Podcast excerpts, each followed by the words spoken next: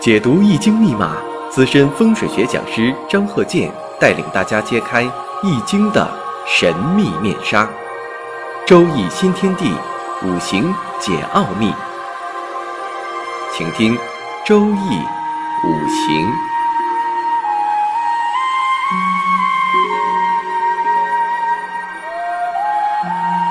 上山微电台荣誉出品。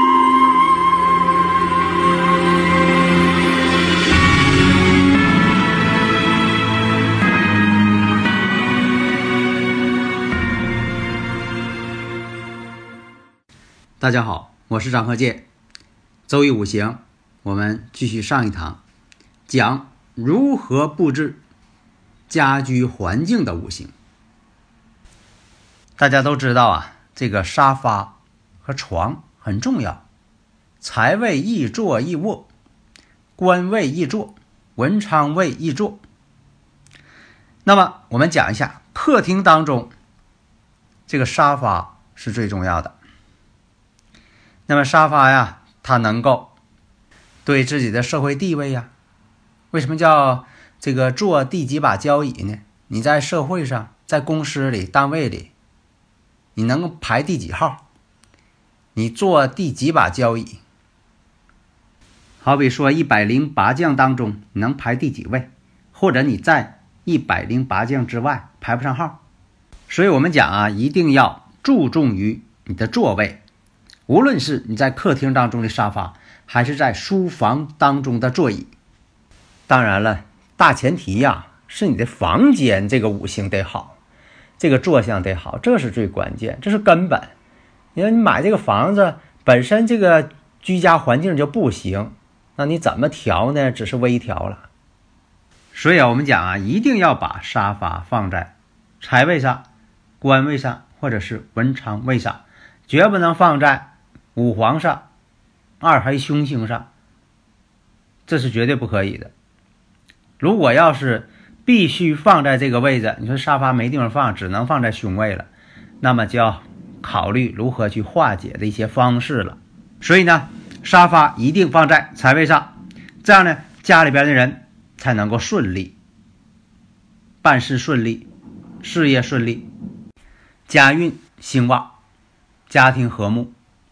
所以啊，一定要把这个悬空五行要学好。这个悬空飞星啊，一定要学好，这样呢，对你呢是有利的。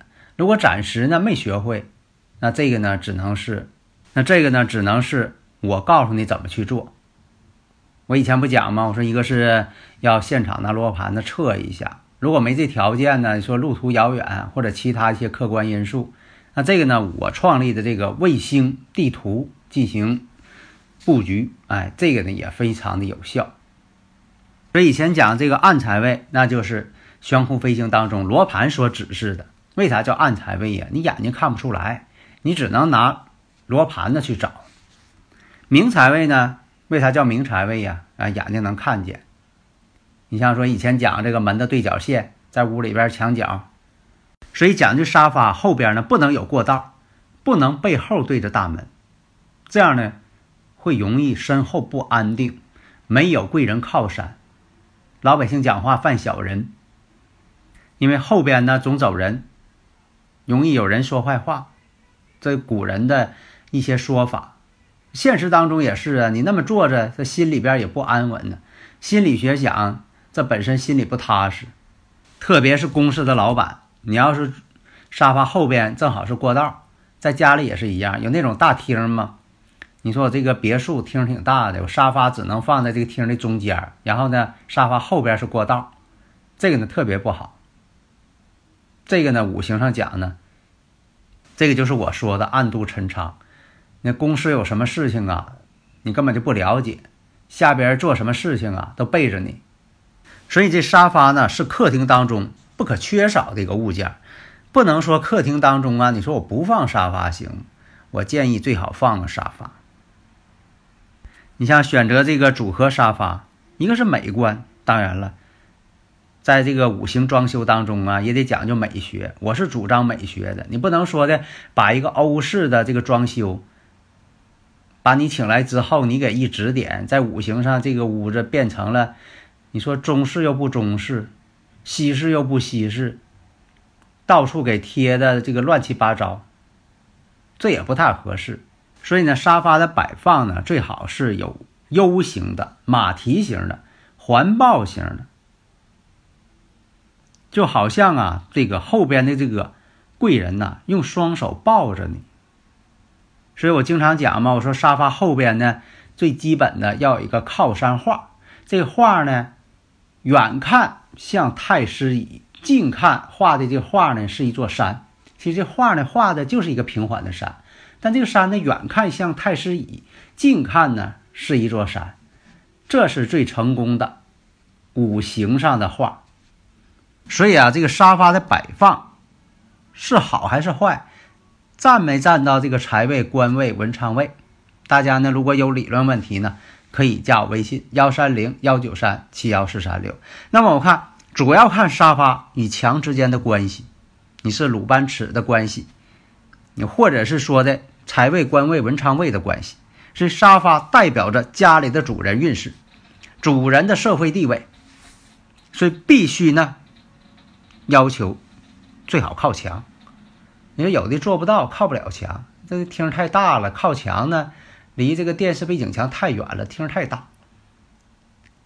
另一个呢讲究是沙发呢上边呢不能有横梁，这最基本的要求。所以呢后边呢要靠墙。这叫稳定的靠山。你说我后边靠的墙是厕所墙，那也不行，最好别靠厕所墙。如果靠的是厕所墙，或者靠的是一面短墙，这都是属于什么呢？靠山不稳，影响地位，影响财运。所以啊，这个沙发上面呢，最好有一个稳定的靠山。你说后边有软包也行，但是最好是别留白墙。不留白，那属于白靠了。你说我靠个大白墙，啥也没有，白靠了。那么对面那就是电视背景墙，或者是什么呢？你的侧面可以看到远方、远景、远山、远海、河景。所以啊，这沙发要求一定是坐于望位。就我刚才说的，你不能靠厕所。你说后边是个厕所、卫生间，然后呢，你跟那个厕所、卫生间那个坐便呢，正好是背靠背。啊，隔着一道墙背靠背，这是最不好的组合。或者什么呢？我后边呢正好是炉灶，隔一道墙，后边是厨房炉灶，这也不合适。还有一种情况，你说我没靠厕所，我也没靠这个炉灶，我也没靠下水道，我靠的是这个墙体的外墙，这个呢也不大合适。所以基本的要求，当然了，更专业的。恐怕呢，有只有极少数人能够会，比如说会看罗盘，会把这个生日五行、天干地支、生日五行排出来，然后根据喜用神怎么布局，会研究这个悬空飞星，这是极少数人会的，可能很多人呢都不太会，只是说了解些皮毛而已。所以你像说沙发的后边要有靠山，可以旺财旺运，事业稳定。那么沙发后边如果没有墙，现在有些户型呢，可能就是没有墙，没法摆这沙发。那么呢，建议什么？可以摆柜子，厚重的一些柜子、屏风，以至于说一些软装配饰。那这个软装配饰、屏风、柜子都应该什么形状的？要不要镂空呢？镂空花纹是什么？这个呢，一定要按照主人的生日五行来布置，否则的话，不按照生日五行布置，不按照悬空飞行来，则适得其反。最忌讳什么呢？最忌讳呀，后边不能有镜子。你像说以前这个设计啊，设计师为了好看，说在这个沙发背后啊镶一面大镜子，这是最不好的。不能相近着。你说还有呢？你说我这个沙发上边吧，我出来个像吊柜一样的大鱼缸，有那么设计的啊，跟沙发一边长，就在脑袋顶上顶个大鱼缸。第一呢，生活上也不方便。如果你一着急一站起来，哎呀，你这脑袋正好撞鱼缸上，很危险。另一个从我们这个五行学角度来说，那头上顶一大堆水，这也不好。所以呢，后边呢不能有镜子，镜子代表一种靠的是虚幻，因为镜子的影像是虚幻，靠的是虚幻的东西，也不能靠有鱼缸，也不能后边整个你说我整个大风水球搁上边，搁脑袋顶上转，那这个也不行。那你说我上边呢是框架结构，还有这个框剪结构啊，框架剪力墙结构，就说这个墙上啊，周围啊总有一些棱角，柱子横梁的角都露出来了。这种情况呢，最好在装修的时候做一个演示。这个呢，就是说如何把它做平啊。当然了，我这方面呢也有很多的办法，我也想了很多的这个呃解决方案。关键什么呢？对症下药，一把钥匙开一把锁。我们不能说的所有的方法适合，都适合这个事儿，或者就就这么一个方法适合所有的事儿，啊，这个是不对的。你像说这个客厅上边沙发上边，你说我有个横梁，正好在脑袋顶上，会有个棱角正好在脑袋顶上，这样呢会影响到主人的事业运、财运、健康运。那么我看沙发上边这个横梁压顶，就意味着主人的事业运势要遭到压制了，在心理学上也不舒服啊。那脑袋顶上老顶个梁，那么你有这种梁压制的话，无论是在书房，特别是在书房、在客厅啊这两个地方，对这个主人的压制特别厉害，这就显现了一种压制感，无法得到提拔，晋升也缓慢费劲。没有贵人相助，造成这个人呢有志难伸。